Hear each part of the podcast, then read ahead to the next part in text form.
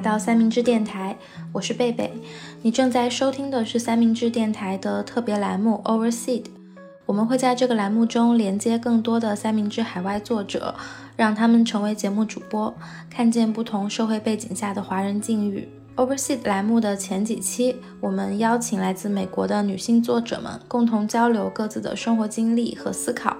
这些讨论会有一部分关于中美之间，但更多的是跨国界的对个人身份和生活状态的反思。本期节目的主播是方肉、珊珊、小鱼和大娃，他们想一起聊一聊在美国的职业选择和他们眼中的内卷。在中文节目里，关于内卷的讨论本身已经呈现一种内卷的趋势，但四位主播的讨论还是让我们看到了很多新的角度。他们在节目中分享了他们的移民身份在美国的职场中所面临的挑战，以及这种挑战和美国国内内卷的交叉性。在这期节目播出的时候，大娃已经辞去了美国的工作，回到上海。他在本期节目中对职业和生活的思考，也成为了他对于过去几年在美国工作和生活的一种总结。大家好，我是方肉。呃，今天我们想要聊一聊，在美国我们就不谈内卷了吗？包括我们每一个人在美国的这个职业发展道路上，呃，现在在国内很多人会谈到内卷，说是呃如何去建立一个更好的简历，或者说。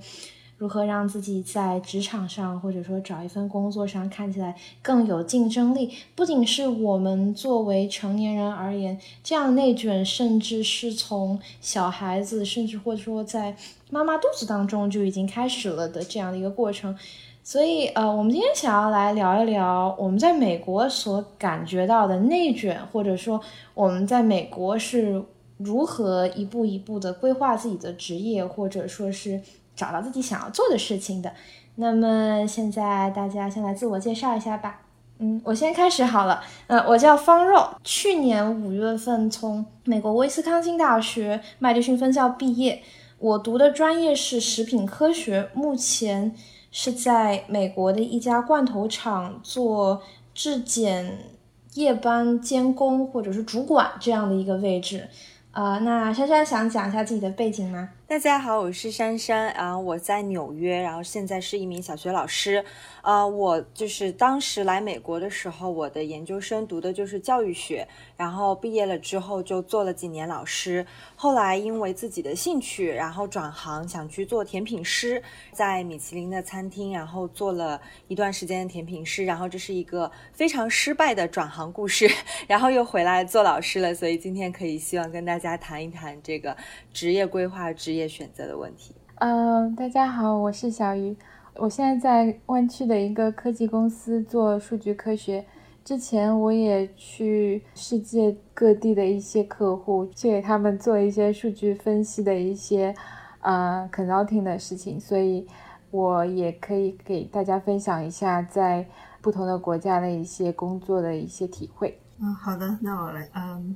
大家好，我是许大娃，我现在是在纽约的，呃，我的职业是一个 data scientist，然后之前也是在湾区的一个打工人，然后我的职业背景就一直都是在理工科这里面，然后我是其实是一个想要努力想要挣脱这样的身份，但始终还在寻找的这样一个状态。好，那我们就开始了。其实说到内卷的时候，大家会想到什么呢？我一个刚刚大学毕业的学生来说，意识中的内卷就是找到一个，呃，进入一个排名比较高的学校，或者说是去世界五百强企业实习，把自己的简历填得满满的，或者说是拿各种各样的证书，这种事情就会让我觉得这个人对自己的人生很有规划。在同龄人或者说是整一个群体当中显得很有竞争力，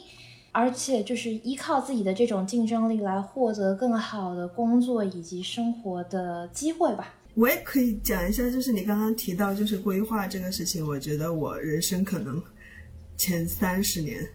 也都一直在做这种规划的事情，就是呃，我这一步。每一步就是做的时候，大学的时候就想着下一步的工作是什么，然后或者就是出国，我的我要找一个什么样的专业，然后其实你在挑专业的时候就在想哦，我要什么样的专业，其实在美国能够更快的留下来。然后包括你跳槽的时候，其实就是就是一个很 typical 的一个就是爬楼梯的状态。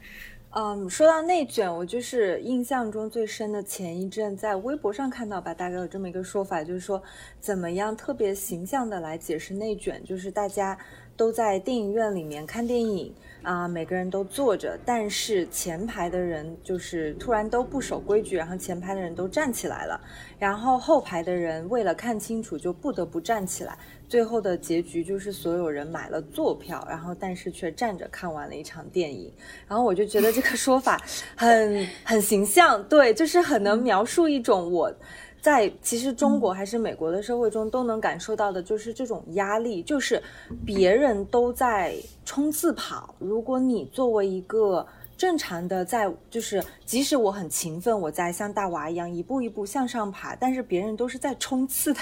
我要怎么样接着存活下去？就是那种困境。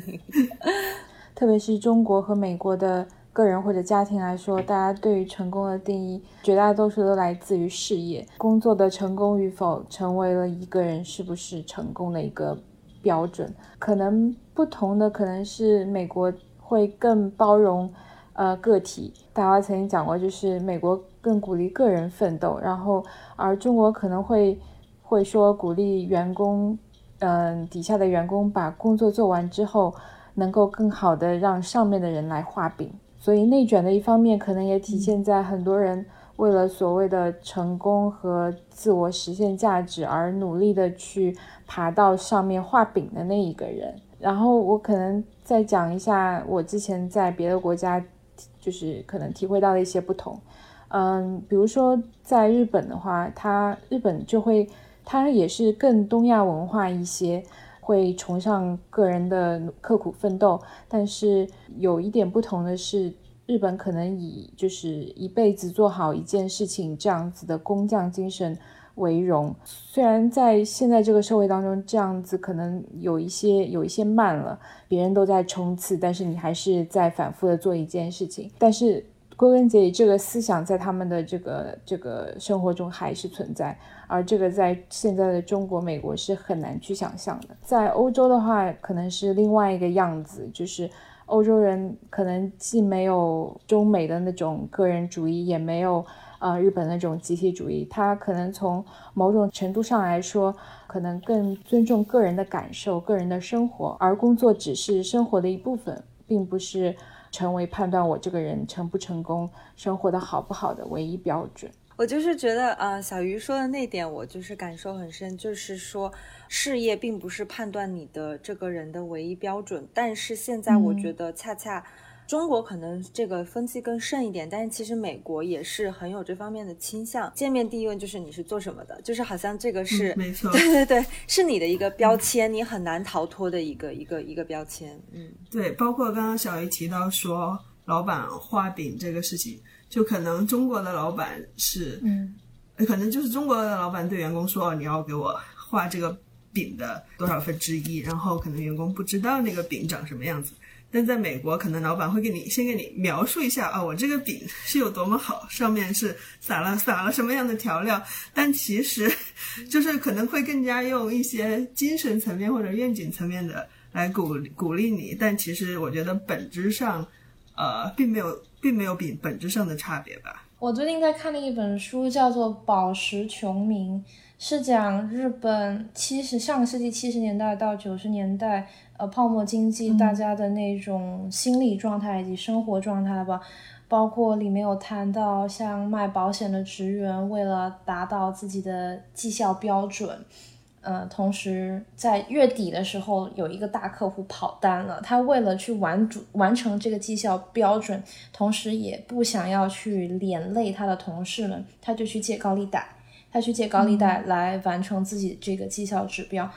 那么等到他达到的这个月的指标之后，这个指标就越来越高，越来越高。他永远都没有办法完成这个指标，他只能去不断的去借高利贷去完成这个上司觉得他是一个很能干的员工的这样的一个形象的感觉。所以就是有点像珊珊老师刚刚说到的，就是所有人都站起来了，还有人站到这个电影院的椅子上面来了，那你怎么办呢？你也只能跟着一起爬上去，像这样的感觉。包括其实就是接着刚刚呃小鱼说的一点，就是说我们在美国和在中国如何分割工作以及生活的界限这一块，我也是有一位朋友的朋友，他原来在美国工作了一段时间，然后现在是进入他在美国原来是在医院。现在在国内是进入国内的一家快销工作，那么到点了，大家就不下班，因为没有人下班。他就是到了点就走，也不是说他工作完成的不好，就是他由于这种在美国工作了一段时间，到了点就走的习惯，甚至导致他说没有办法和他的同事建立起很好的关系，因为大家都是这样子。他如果不加班，就显得非常奇怪。可能大家还要一起吃点夜宵。对对对对对。哎，其实方肉说的这一点，其实让我觉得很好奇的就是，我觉得，因为我很多在国内工作的同学都是这种加班加班加到深夜的类型，然后他们就。嗯，不知道为什么就有一种印象，他们就觉得美国从来不加班。但是我就是觉得，其实这个印象也是一个好像是比较刻板印象吧。啊，就是其实我觉得像啊小鱼、大娃，就是包括方若，你们都是在业界工作的，就是真的美国从来不加班吗？我觉得这是一个怎么说？美国，我觉得。没有明文上的加班，就是他不会说，就我就是你，其实分两种嘛，一种是自上自上而下的，然后一另外一种是由内而外的那种主动的加班。那在美国的话，可能就是没有那种自上而下的要规定你哦，我一定要从几点工作到几点，一周要工作几天这种。但呃呃，在这方面来讲，然后每个公司可能都会讲说我们要 work-life balance。但呃，你会意识到，如果你在周末不做这件事情的话，总会有人做的。那在这种压力下的话，呃，其实你是要去做的。而且美国它有一个我觉得蛮有意思的现象，就是其实，在科技行业，其实在美国算是最 privileged 的一个行业了。我觉得，就是因为美国它本身它这个国家它的有一种理念，就是我要鼓励个人奋斗，我国家对于你休多少假，对于你的福利多少干涉的越少越好。所以，美国它其实是发达国家里面唯一的一个没有国家就是规定的年假，呃下限的一个国家，就是零，就是呃所有的契约都是雇主和雇员之间决定的。然后在硅谷呢，其实在美国这样的大环境里面，它是相对好一点，很多公司它都会说，哦，你呃有现在硅谷的平均的可能呃都是十五天年假吧。然后其实这个跟欧洲比起来是很少了，欧洲是国家整个国家都有很多国家都是三十天的年假嘛，而且在美国，我觉得就是年假它给你的一个感觉，它是一个 perk，就它是一种礼物，就是公司给你的礼物，不是你应有的权利，对吧？不是 不是你的权利，所以而包括包括甚至最可笑就是很多公司他们说我有 unlimited 对 PTO，就你可以无限休假，但你这就更有一种。不敢休的感觉了，嗯，对，所以因为你在骨子里没有那种 mindset，就没有那种理念，说觉得这是我的权利，导致就是大家在休假的时候会会没有那么理直气壮一点。所以这是不是也是内卷的一种？就是给你了，就是名义上的说 unlimited，但是前排的人都站起来了，就是对对对，理论上你是可以坐下的，对对，理论上你是可以坐下，对吧？就是就是 take，你就说哦，我今天很辛苦，我我值得休一个一一个月的年假，但是没有人敢，对，蛮有意思。其实就是对于我来说，因为我的工作。就不是一个特别常见的工作，我是在一个工厂里面。那么在这个工厂里面，我们厂里是做罐头的豌豆还有玉米，这个东西它是有一定的季节性的，就是在每年的六月份到十月份，就是农忙的时间，这个时候是特别特别忙的。像我那个时候就是像九九六这样子工作，而且是上夜班，就特别辛苦，而且特别有的时候当。玉米在地里要烂掉，你就真的是要把它全部收上来，然后放到罐头里面。这个东西是不能等人的。就如果说我们厂里面有什么机器是有那种特别大的，就全部坏掉了，那大家都是得加班加点的待在那里。我其实最多就待过十三个小时、十四个小时左右，但是我的老板他就已经待过十五、十六个小时，因为就是没有办法，人必须要待在那里。但是在那个时候，他其实特别能够了解，包括像我提出来，我说我一周一定要有一天休息，以及我在加了几天十三个小时、十四个小时跟之后，我就跟他说。到了早上七点钟，我一定要走人。我如果没有十万火急的事情，我就不会待了。包括在这种层面上，他是理解的。但是到了我这个非农忙的时间，其实大家就真的是加班了八八个小时，一到他就走了。但在农忙时间，大家就更多的是说，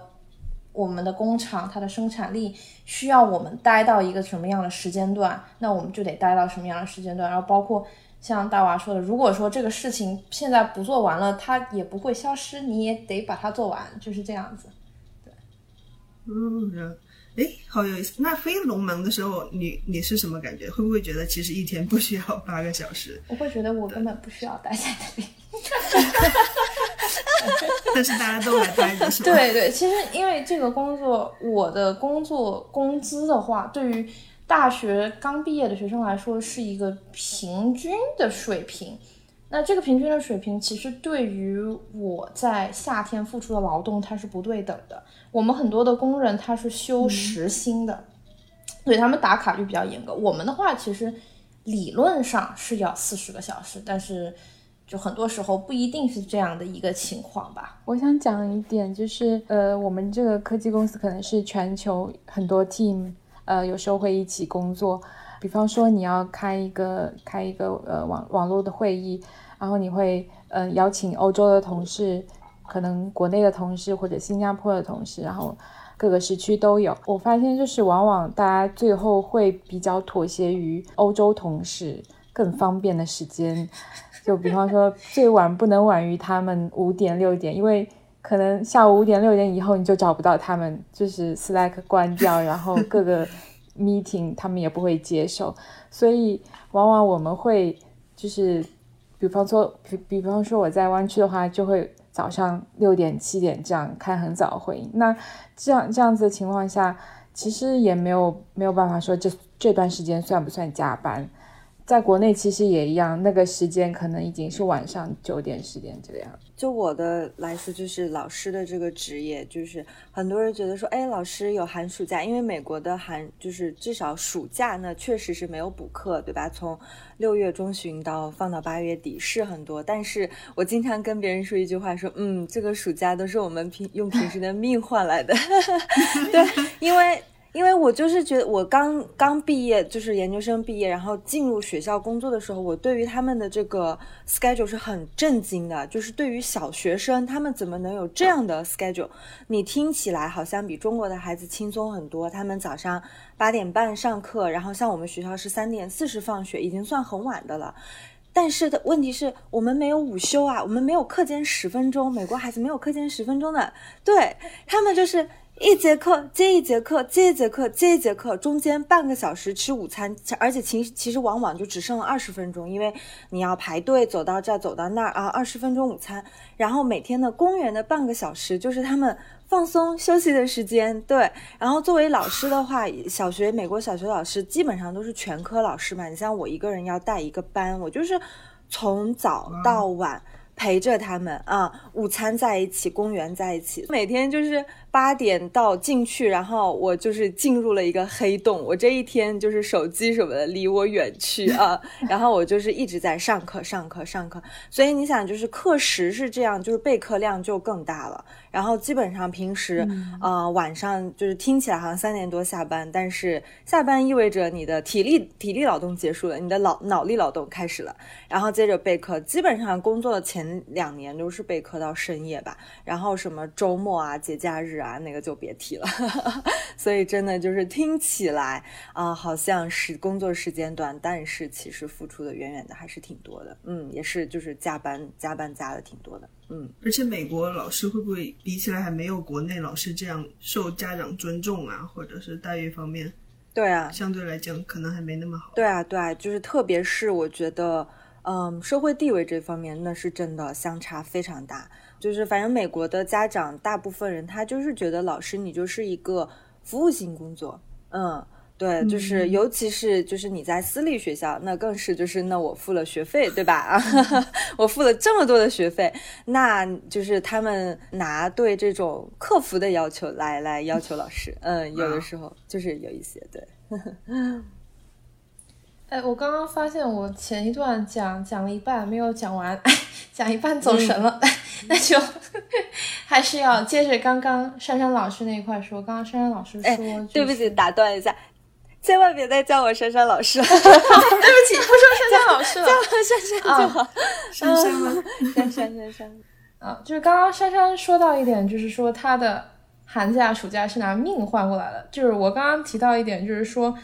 我的工资对于大学生刚出来是平均偏高一点点的水平，它对于我夏天付出的工作量是远远不够的，因为。在厂里面，大部分的人是领时薪的。时薪的话，在美国，你超过四十个小时之后，他的工资是是一个不同的 rate，它是一个不同的率。呃，包括我之前还开玩笑和我们工厂的工人说，我说你们赚的比我多，他们其实赚的是的确是比我多的。当他们一周工作七十个小时、八十个小时的时候，他们的 overtime 就是他们的加班费，其实是非常高的。我工资最后趋于一个大学生平均水平的原因，就是因为冬天的时候我基本上是没有任何工作去做的，就是等于说它是一个非常传统的北边的工作，就是你在夏天会特别特别的辛苦，在冬天就是享受你。夏天的劳作这样的一个感觉，所以它是一个非常传统的一个，不像大部分的工作，它其实是一年到头都非常忙的这样一个状态。呃，其实大家，我觉得我们可以聊一聊自己在职业规划上，或者说是像我知道小雨有在不同国家工作的经验啊，像大娃也是。呃，尝试不同地区，像珊珊也是尝试过不同的工作，那是怎么样到了今天这样的一个落脚点呢？就是我们可以聊一聊大家的规划的故事。那要不我先开始吧？好好好，怎么开始？好想听米其林的故事，慢慢来。啊，对，一开始就是像我之前说过，我来美国的时候读的是教育学，因为我在国内就一直读的是文科。嗯，这就说远了吧，反正就是如果觉得不合适就剪掉吧，反正我就当瞎聊天了。现在就是我来美国，主要就是因为我当时的男朋友，然后现在当然结婚是老公，他就很坚定要来美国。我其实作为文科生，我看大娃大娃也也问到了，就是说你作为文科生，你申请出国的时候，你就是预料到对吧？这个就业严峻了，是的，所以我作为文科生，我也预料到了。那当时我的做法就是我在国内读的是。嗯，中文呃中文系，然后又读了哲学的研究生，所以就是非常非常纯文科，纯文科的。然后那我当时就在想，那如果我来美国，我要做一点什么最实用的？然后当时就想，哦，那我是不是可以当老师？就这就是就是怎么怎么串起到我选择了这个专业，然后来了就是很按部就班的，然后谈不上喜欢，谈不上讨厌，然后就读了这个专业，然后毕业了之后就进学校当老师。嗯，当着，当然就觉得，就是觉得说还可以，当然它没有什么不好的，但是就是说，哎，当时就在想，我都来美国了，我是不是能够追寻一下我的梦想之类的这种想法？那个时候年纪也比较小，然后后来就说，那我想辞职，我就是很喜欢做甜品，个人兴趣，然后就去念了甜品学校。嗯，然后学甜品学校毕业了之后，当时很幸运，然后就进进了纽约的一家就是米其林餐厅，然后在他的后厨工作。当时是在他的面包房，然后因为就是你知道他除了甜品，然后还有面包。嗯，当时的工作经历就是是。非常不一样的感觉，因为从小都是读书嘛，你接触的人也都是所谓的读书人，就是文化人，就是对 对对，就是就是没有褒义贬义，对对对。然后对，然后当时而且从来没有做过体力工作。然后当时就即使读完甜品学校，都还是觉得，哎，甜品这个东西，你就觉得，哎呀，好像是一个很。嗯，你知道就是有一点粉红，对对对，粉红泡泡在上面。但是其实啊，给所有做这个甜品师梦想的女生说，它其实就是一个纯体力劳动。就像方肉刚才说，他们工厂里的工人，我非常的有切身体会，因为我曾经就是那个工人。对，就是其实就是厨房里的工人，就是就是它是一个对体力要求非常高的这么一个工作。它在你在学习甜品的时候，它是一个创造性很多，你很你很就是 enjoy 它的文化，对吧？它的各方面，你在创造一个东西，你从头到尾完成所有的步骤。但是你进的真的进入到厨房了之后，你就是流水线上的一个工人，而且它对你的身体素质要求非常高。尤其我当时在面包部的话，面包你想它要经历就是长时间的发酵啊，各方面的，它时间是掐的非常严格的，所以就要求厨房。里面不能没有人，嗯，当时的班就是基本上起跳就是十二个小时一个班，然后加班加到十四个、十五个小时是非常正常的事情，而且嗯，基本上没有说就是让你啊八八点到九点来上班的这种，要么就是半夜十二点开始上夜班，然后我当时算是比较幸运的，他们说我是女生啊。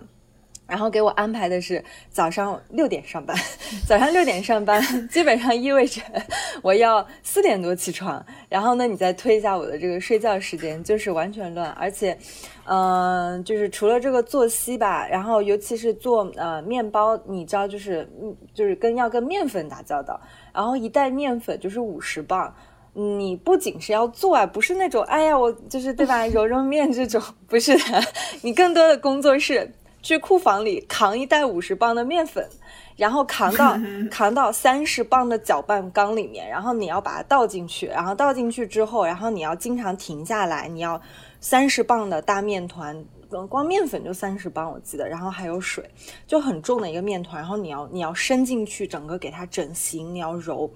嗯，反正是。你能学到很多东西，但是确实是体力上很辛苦的一个事情。然后后来在这个面包房，我后来辞职的原因是主要就是作息的问题。因为就是每个人的班要轮嘛，最后说啊，你的福利结束了，就是六点上班是你的福利，然后结束了，然后要给我变成四点上班。然后我当时想了一下，我说实在不行，就是纽约的地铁，对吧？我还要坐地铁。就是当时我妈，你知道吧，她都快哭了，她就说：“ 哎呦，你为什么呀？就是你到底是为什么呀？”然后后来我就去了一个，就是也是一个米其林的餐厅，但是是去了它的甜品部，然后做甜点。我当时想，嗯，这个这个总总总不会天天要扛五十磅的面粉了吧？但是，嗯嗯嗯，你要扛的是三十磅的蛋糕糊，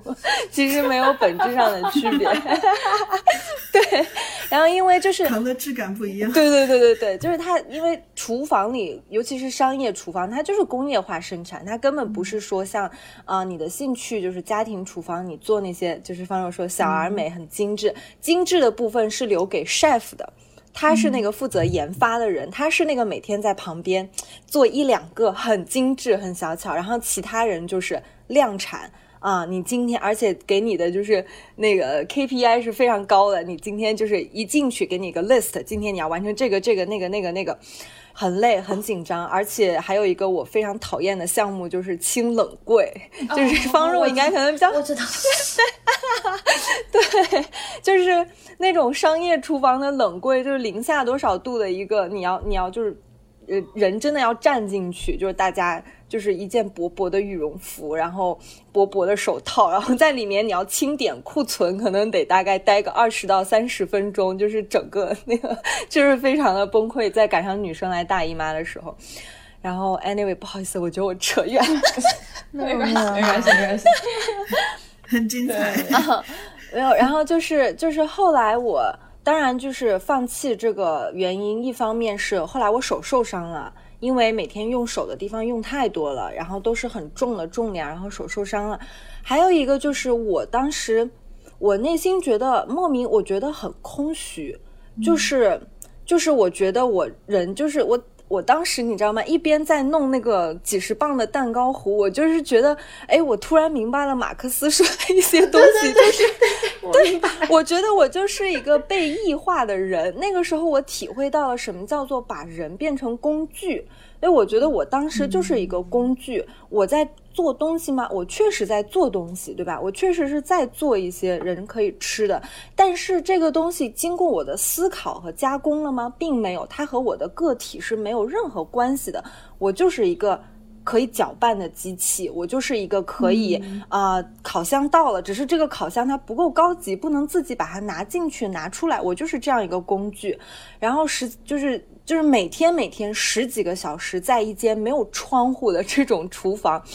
然后再加上全部都是男性，周围全部都是男性，然后说的话包括他们的动作，就是非常的让人不舒适。然后这就可能另外一个话题了。主要就是我就是觉得内心很空虚，十几个小时我嗯我没有整个人没有思考的部分是。我很受不了的，但是可能这是个人性格不一样，就是因为我当时在厨房里唯一另外一个女孩，嗯，他就说他很他很享受这种感觉，就是因为什么都不用想，非常的放松，然后他不用思考，就是不用不用有任何的脑力脑力劳动的部分，他觉得非常的放松，但是这个确就确实是让我很抓狂的地方。啊，所以后来其实手伤也是一个借口吧，然后我就觉得，嗯，可能这个确实是一个不太适合我的一个 转行，然后就放弃了。但是其实也之间也中间也是经历了很多挣扎，因为因为你沉没成本就很高啊，然后你上这个厨艺学校的钱和时间，然后中间转行你放弃了，对吧？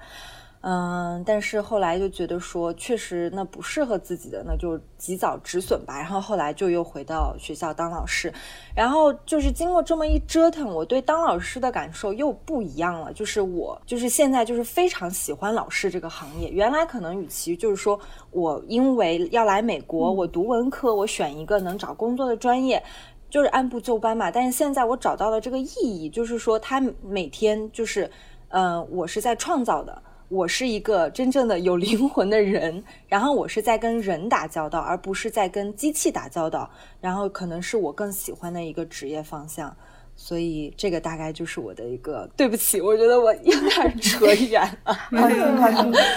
啊，哎，我还蛮好奇的，就是是不就是你在做那个工作的时候，你有看到，因为你的理想应该是做一个 chef 嘛，就是你在那里能看到。通往 chef 的那个道路吗？还是就是极其渺茫的那种感觉？哎，特别好的问题，就是说，呃，是上升空间是有的。我觉得，即使是是说在厨房这种性别比例非常非常悬殊的地方，你作为一个女生，你如果真往上走，也不是说不可能。但是我可能更多看到的是，你要走到 chef 那一步，你需要付出的是什么？首先就是 你的时间。这个对于我一个有家庭的人来说，就是很难奉献。嗯，当然，就这要又要提到厨房也是一个疯狂加班的地方，因为，嗯，就是当然说的是疫情之前的情况。永远人手不够用，就是基本上是一个人干两个人到三个人的活，所以，呃，他你在面试的时候就会说，哦，我们的一个班是十二个小时，但是你从来不可能十二个小时下班，所以如果你又对你又如果有想当 chef 的野心的话，那你可能真的，我觉得除了回家睡觉吧，你可能所有的时间都得都得都得都得啊耗在那里了，嗯，这个是阻阻阻碍我的最大的阻碍，嗯。而且不只是这方面，因为我之前有采访过一些厨师，就是你所有的节假日、所有的周末，没错，什么都没有，哦，都是最忙的时候。对，没错，没错，没错，是的，是的，是的。所以我就觉得我的转行也是属于我不想说哦，我是年轻气盛，然后 没有想明白自己不愿意承认，但是可能多多少少也有吧，没有考虑的特别的透彻。就比如说，如果我单身，我可能适合这个工作；但是如果我有家庭，并且我想，嗯，以后有小孩儿，我是觉得在厨房工作真的是可能你暂时没有办法，就是说开展家庭什么的。然后对，但是。也并不后悔吧，我觉得这是一个经历。你看，至少今天还能给大家讲讲故事。嗯，对，而且你回来了就发现了教师的美，我觉得这点啊，对对对对对对对，这个也算是一个意义吧。嗯，我觉得这就是一个很有意思的故事，包括珊珊在故事里面讲到说，她觉得自己像一个机器，或者说是一个大机器的一个齿轮。这个其实是我们现在谈到内卷的一个问题，就是大家觉得自己做的工作没有灵魂，觉得自己只是一个。社会当然，这是我自己的想法，觉得自己是社会大机器的一个小小的零件，在做一些没有意义的转动。嗯，所以我觉得这还算是一个蛮蛮有意思的经历。对，呃，大王和小鱼想分享一下吗？呃，我其实嗯 还是比较比较简单的，就是我现在从事的也是和我原先的专业有关的行业，嗯。但是说实话，大学在大学学习的可能只是一个概念和一些学习方法，嗯，真正在科技行业里面使用到的还是在之后职业训练中获得的。而且，嗯，这个行业大家也知道，就变化非常迅速，嗯，可能呃你不跟上的话，就会有大量的新的知识涌过来，所以你必须要不停的学习。嗯，然后我自己的话，我自己也是一个比较慢热的人，嗯，然后自己想做什么或者说适合做什么，其实也是慢慢的在摸索，呃，可能到现在也未必能了解清楚自己的自己的想法，嗯，我可能会比较就从一个一个人的正反馈的角度来说。可能我比较会在一个呃，比如说帮助别人解决一个问题，这个人可能是客户，可能是同事，嗯，然后从这个过程当中获得的正反馈是让我觉得比较啊，怎么说呢，比较有成就感，或者说我个人是嗯觉得嗯这是我工作的意义，所以说嗯我我我可能。在之前，嗯，就是服务客户的过程当中，我会就是尽可能去啊帮他们，嗯，用我所所所知道的一些方法啊，或者说一些工作上的一些能力，然后去帮他们解决问题，嗯，然后之后就会觉得啊，这这可能就是我想要想要获得的一些呃成就。还有我会听到一些人，挺多人讨论说。嗯，可能科技行业是吃青春饭的，嗯，多少岁以上就会失业等等，呃，所以我觉得这可能会是一个误区，就是，嗯，毕竟从事科技行业，不管是码农也好，数据科学家也好，他们可能，呃，日常工作中你真正在 focus 在 coding 上的时间可能一半都不到，你大多数时间可能会是去了解需求啊。然后，呃，思考一些设计，最终你要去如何解决这个问题，才是嗯，这个工作中比较比较嗯，占据大大部分时间的一个过程，嗯，所以啊，我我又 扯远了，不好意思，所以没有没有，大概就想说这一些吧。其实我觉得大家还是对很多职业有有误区，因为就是有一个用一个。偏见去理解的话，大家说哦，码农、数据科学家 三十五岁就退休了，对吧？就是这是一个非常国内不笑啊啊，你想想国啊，就是我想想，国内有个笑话，说什么嗯嗯，就是比如产品经理的这个职业路线是什么什么什么，然后三十五岁是什么？什么滴滴司机，然后码农的职业路线是什么什么，然后他三十五岁是什么什么什么外卖骑手之类之类的。因为三十五这个数字也不知道是谁想出来的。对对对，为什么我就觉得很有趣？为什么中国和美国的这个这个年限都是三十五？对于科技公司，这个非常 random。对，对。对我，我觉得我我的经历可能跟小鱼有一点像吧，毕竟同一个行业的，我觉得大家的心路历程可能会比较相似一点。呃，对我当初来美国也是因为我在国内，我在国内工作了三年之后决定出国的。当时的想法就是，就是因为我本身我做的就是很实用的一项技术，呃，就是计算机科学相关的吧，但就抱着一种。不出白不出的心态就过来了，然后，呃，也是在硅谷待了几年，然后发现，呃，我觉得这边的公司它特别擅长的就是，呃，用用理想来召唤一群很有激情和能力的人来一起做事情，呃，而且很有效，呃，但我在这个过程中，我觉得我也是有很热血的一段时间，但我后来就会发现，哦，我可能随着年纪的增长，我有一种越来越难以被说服的这种感觉。所以刚刚其实方若问到，就是我们现在是怎么到达现在这个稳定的状态？我觉得我现在其实一点都不稳定，我觉得我随时我处于一种随时要摔倒、要摔出摔出去的这种状态，就是因为我不相信我现在做的事情是可以改变世界的。就虽然每个公司都是这么说，嗯。但是我要说，就是虽然我刚刚就是抱怨很多啊，就是什么，其实，在硅谷也是有实际上的九九六什么之类的，但是至少在这里，我有一种我有选择做啊、这样想起来很奇怪，但就是我有选择我做一个完整的人的这种感觉。硅谷它其实的职业它是有一定的比较局限的上升通道的嘛。两年之后，比如说你要晋升为技术专家，然后你再往上，你可以呃，要么管理行业，要么就再再往技术跳。呃路上晋升，然后这些就是每一步大家都会觉得哦，你两三年之内就要做到，而且大家公司内部也会有淘汰制，你要是达不到啊、然后可能就老板就要找你谈话了。但是你可以，如果你是一个想要追寻平衡的人，在这个体制里面你是有这样的可能性的，work-life balance 是可以做到的。但是如果我们在就是稍微就是 zoom out 一点，往回退一步来再看看这个行业的话，就会发现，作为移民，你的想象空间其实也就在这里面了。一方面是因为本身你身份的限制，你没有办法把你的兴趣爱好，或者是哪怕你想要 explore、想要探索，你的空间也都很有限，你只能在这个行业里面待着，这是你的身份，这是 visa，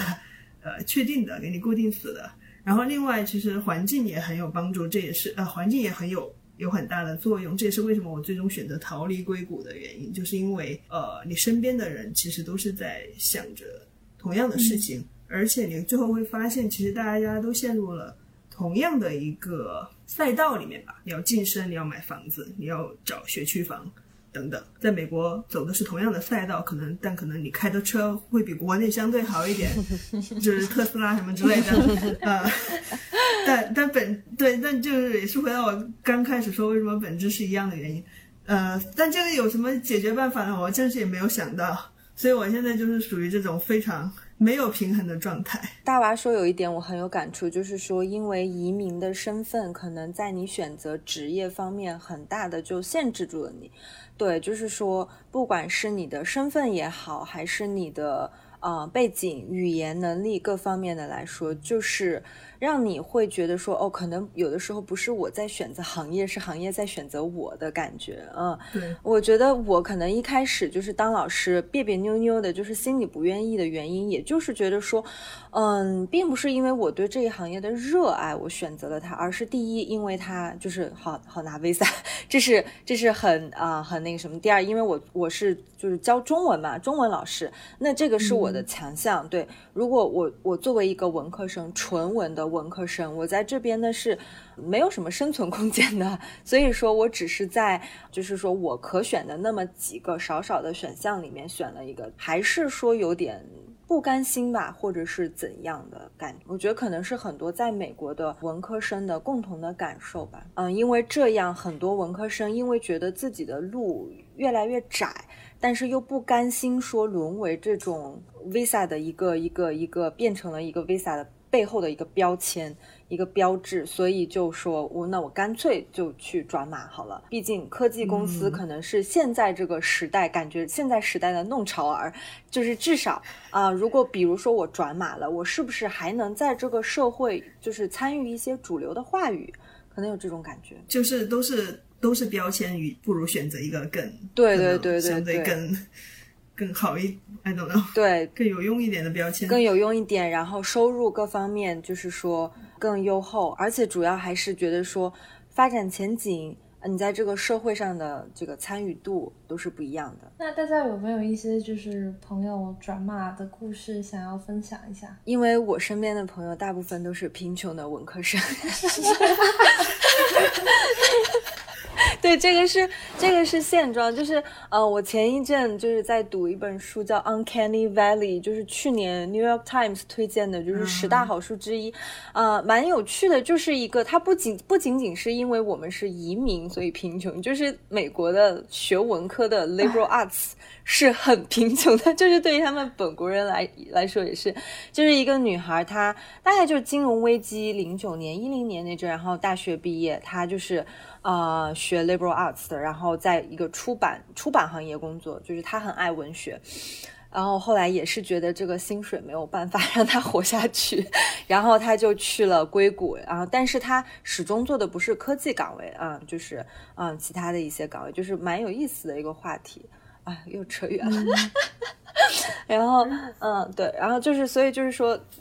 作为一个贫穷的文科生，你每次出来跟就是所谓的码农吧，然后出来吃饭呀什么的，就是觉得啊，大家都是人，为什么待遇能这么大？对，就是对，就是，所以是会有越来越多的听到周围有身边的朋友所谓转码嘛，嗯，然后。嗯，有真正听说成功的案例是有一个，然后嗯，也是当时一起学教育的一同学，然后他后来是回国了，回国了之后，然后又回来美国读了计算机的硕士，然后后来又去了硅谷工作，就是嗯，我觉得是蛮厉害的。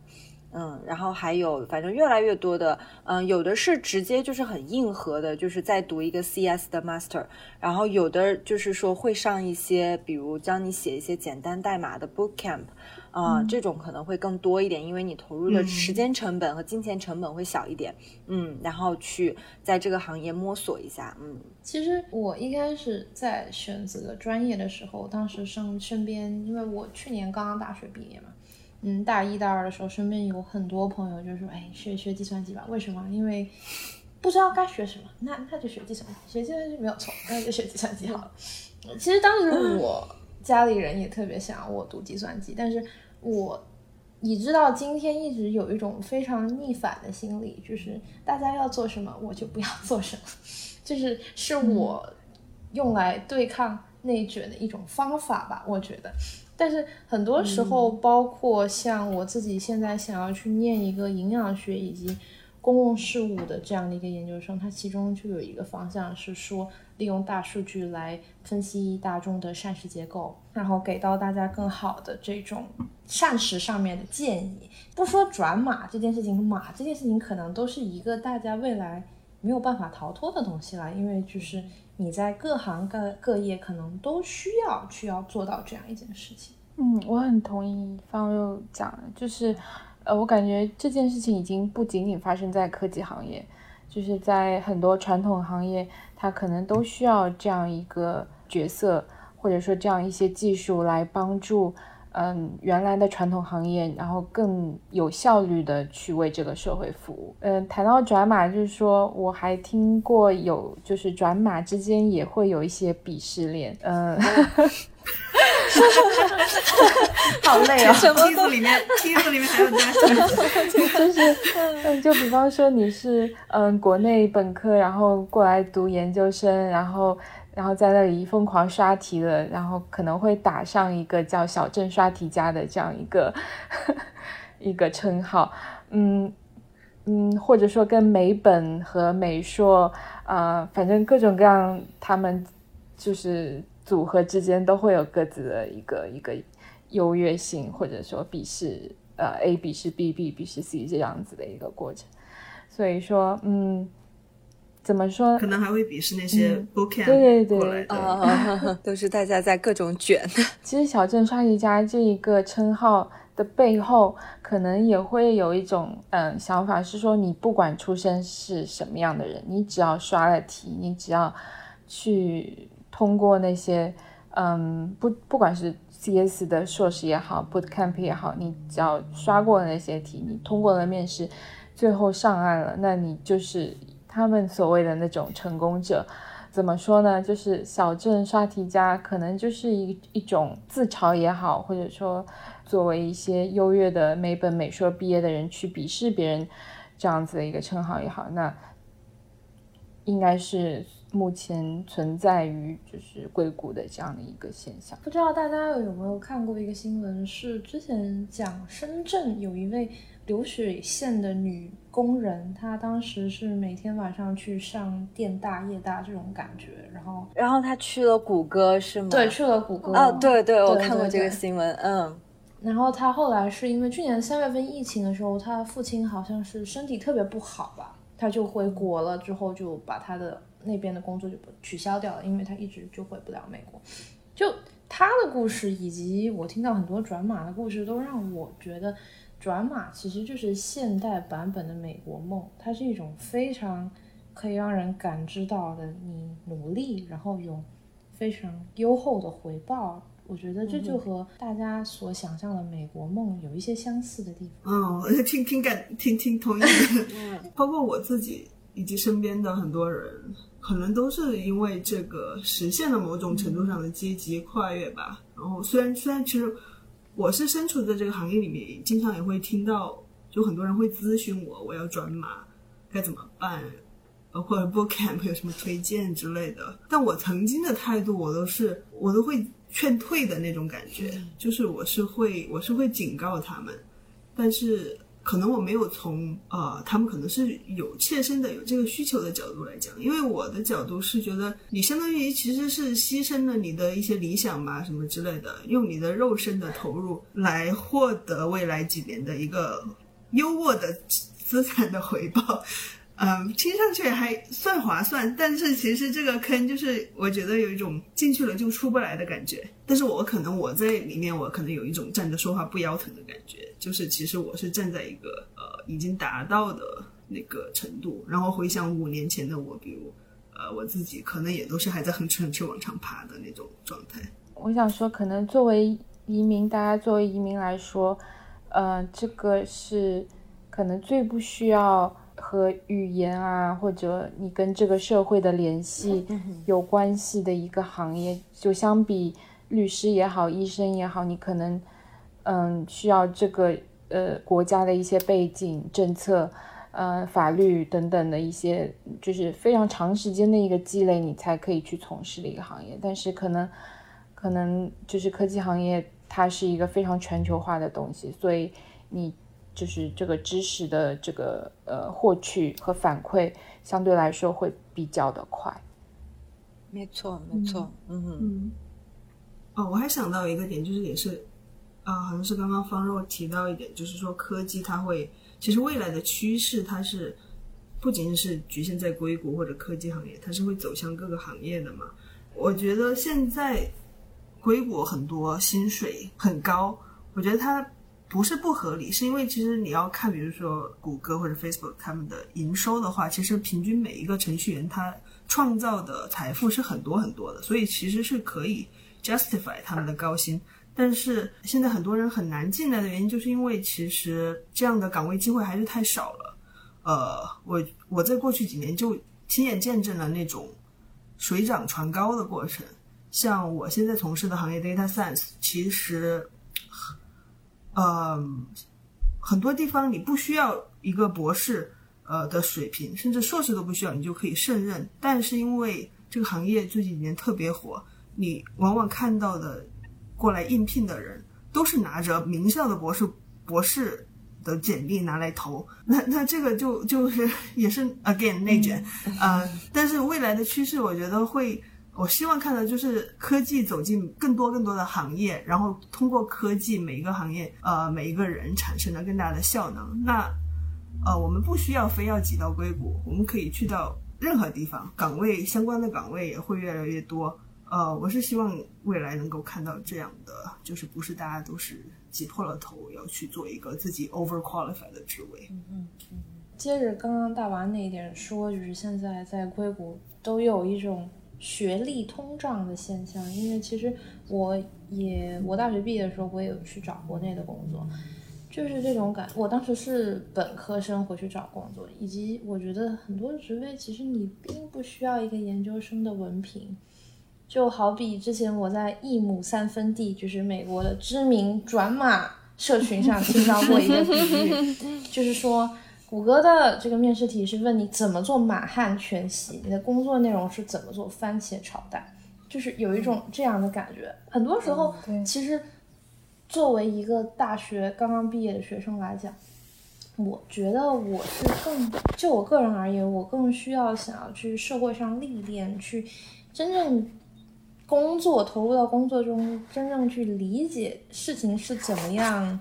运作的。如果只是去读一个书的话，可能我觉得我自己就跳过了一些步骤。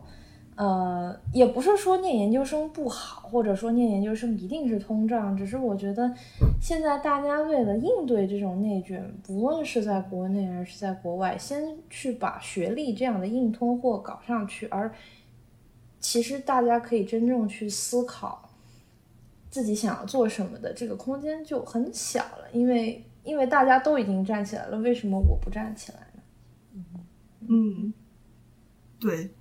就包括我觉得企业上给大家提供的答案也是很很窄的，就是就比如刚刚珊珊说，我觉得其实比如说餐馆的后台很多可以用到 data science 的地方啊，包括你为什么不能用一个 AI？人的人来来把那个嗯面粉袋子那个盘子拿出来，对对对之类的，嗯，就大家都是其实看来，不管各行各业，大家都面临着这种灵魂拷问，就是我怎么样才能变成一个真正的人在工作，是吧？嗯嗯，一个完整的人，包括在工厂的话，其实我们是避免你成为一个真正的人，因为。我是做质检嘛，质检，比如说那个豌豆，它进入罐头，它进入整一个 cooker，就是它的整一个热处理过程当中，我们会有工人每个小时要去做记录，要去记录这个热处理机器的转速，去测它的，去写下它的温度。其实这个东西完完全全，你如果联网的话，它可以有一个系统把它整个东西都。都保持记录，比如说你三点四十五分，这个 cooker A 这个处理器 A 它是什么样的温度，它是什么样的一个状态？但因为可能资本投入上还是用一个人来说更便宜，但是人就会犯各种各样的错误。他可能因为这个工人说，哎，我不想去。看温度计，我每个小时走的好累的，那我就编造这个数据。其实这是我们厂里面或者生产业里面最想要去避免的一种形象，就是我们不希望人是人。嗯，好，嗯，对对，那这是这很有意思的悖论。我刚刚看大娃提到一点，就是大娃说觉得国内的评价体系非常单一，对于成功的想象很有限，每个人都被赶上了同一个车道。这样的单一可能是不自知的，我觉得，嗯，这一种单一性已经从国内的那种整体的内卷的感觉，有一点点过渡到我们所谓华人转码的圈子里面了。包括我们谈到学位房，谈到更好的地方，比如说，就是。看看一亩三分地，大概就是这样的感觉，就是所有海外华人、美国华人焦虑的来源。对对对对 对，而且在美国，我觉得甚至有过之而无不及。对对对，因为有你再加上各种身份的限制，这样一套。没错没错，你的就像大娃刚说，你的赛道本来就更窄了一点，你想在这个赛道里面搏出位，就其实竞竞争是更激烈、更难。对。不过，其实我今天也是在跟我朋友聊到这样一个话题。就我本来我的专业中国人食品科学这个专业中国人就不是特别多，所以其实愿意找到 sponsor 学生的，就是赞助学生的公司或者说岗位，其实也不是特别多。然后你要在这其中再找到一个你自己喜欢的事情，就挺难的了。他提到一个观点，就是说我们到底要。和自己做的这份工作有多 attach，就是有没有你的生活和工作上的平衡？你是我们是由我们的工作成果定义，还是由我们这个人在那八小时外之外的十六个小时而定义的？这个对这个问题，其实我之前思考过，就是我觉得很难。就是理想状态下的话，你是可以说，哦，我可以把工作和生活完全分开。就比如说，在我不加班的理想情况下，我这个我一天八个小时，我就给工作。然后我剩下的时间活我自己的生活，但是就是说很难，我觉得完全分开，因为这八个小时其实是你生活中最黄金的八个小时，你不可能说我把自己变成一个机器人，这八个小时完全不影响我的思绪，不影响我的情绪，不影响我的就是说个人价值，我觉得。特别难，除非我觉得就是说你的性格和想法，就像当年我在厨房认识那个女孩一样，我觉得她有一种哲人的思想，就是就是就是我来工作的时候，就是我放松的时间，因为我的大脑不需要转。对我觉得就是每个人有每个人不一样的性格和想法，但是我觉得可能对于更大多数人来说，这八个小时是你希望对社会创造价值，同时肯定自己在这个社会。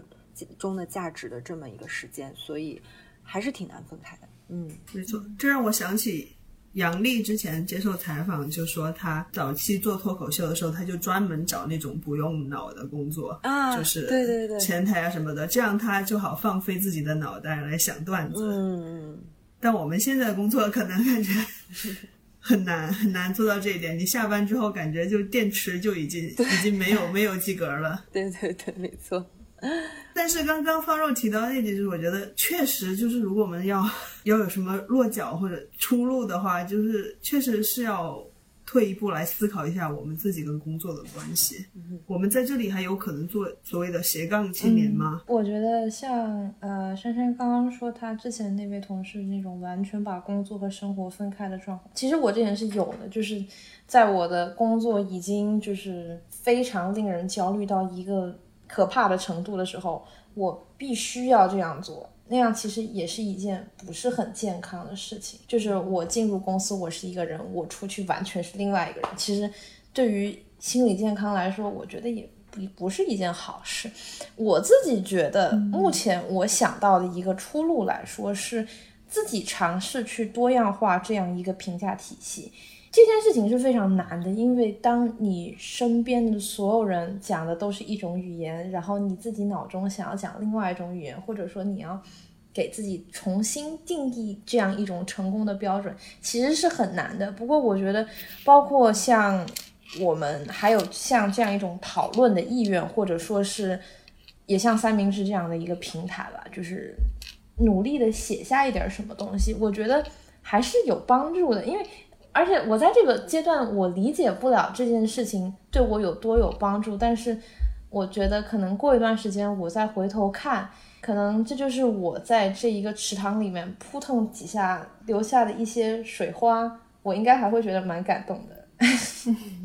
对对对，特别好，我就觉得我们刚我就我们刚才讲啊，我工作之外要做什么。其实你脑袋里想的还是哦，这个有什么用？嗯，就是还是没有跳出那个对对对 那个还是要有用，还是要有用。对 对对，但其实就是啊，我就我就随便扑腾，我就写点东西，包括我们现在在这儿就在这儿聊天，就不带目的。对啊，我们就是现在以人人一样的在聊天。对对对对对对，是的，对。所以就是说，对于我们今天聊完天来说，最大的感受就是，首先第一个要学会。不要给自己设置刻意的目的，这个是对，这个是我个人要学会的。对对对，对对对，嗯。但是大家最好还是要来听，对，还是最好要来听。